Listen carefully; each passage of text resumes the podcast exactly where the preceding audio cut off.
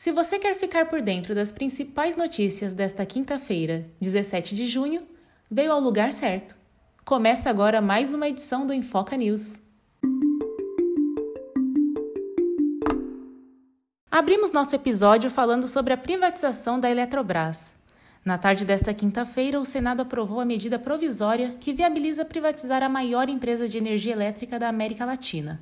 Enquanto o governo garante que a conta de luz será reduzida em quase 8%, entidades do setor elétrico afirmam que a tendência é encarecer. Levando em consideração que os senadores alteraram parte da versão aprovada pela Câmara, os deputados precisam analisar agora a nova versão. A votação está prevista para a próxima segunda-feira, 21 de junho. Importante ressaltar que a MP perde sua validade no dia 22. A CPI da Covid se reúne nesta sexta-feira para decidir se o ex-governador do Rio de Janeiro, Wilson Witzel, deve ser ouvido novamente.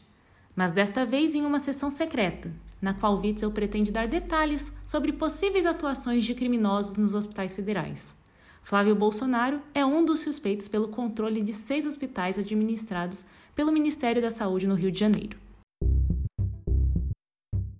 Aprofundando no assunto CPI, a lista dos investigados deve ser divulgada nesta sexta-feira pelo relator Renan Calheiros. Até o momento, já são 10 nomes que saem da condição de testemunhas e se tornam investigados. Essa ação permite aprofundar as investigações, incluindo quebras de sigilos e operações de busca e apreensão. Alguns dos investigados são o ex-ministro da Saúde Eduardo Pazuello, atual ministro da Saúde Marcelo Queiroga ex-ministro de Relações Exteriores Ernesto Araújo e os médicos defensores da cloroquina, Nisi Yamaguchi, junto a Paolo Zanotto. E a chepa da vacina na cidade de São Paulo foi expandida.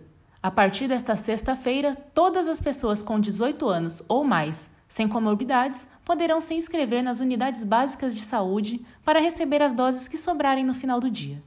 A aplicação do imunizante será feita a partir de uma lista de espera de cada UBS. Você pode se inscrever nas unidades próximas à sua casa, escola ou trabalho com um documento oficial e comprovante de endereço. Previstas antes para ontem, o Ministério da Saúde informou nesta quinta-feira que o lote com 3 milhões de doses da vacina da Janssen não vão chegar no Brasil amanhã. E agora não temos mais data provável para isso acontecer. Em um momento que os estados avançam para populações de idades menores, essa entrega tem um impacto considerável no fluxo e estratégia de vacinação no país. Você acabou de escutar o Infoca News desta quinta-feira. Não esqueça de seguir a gente no Instagram, Infoca. Produção Infoca. Repórter Driele Peniche. Edição Camila Santos.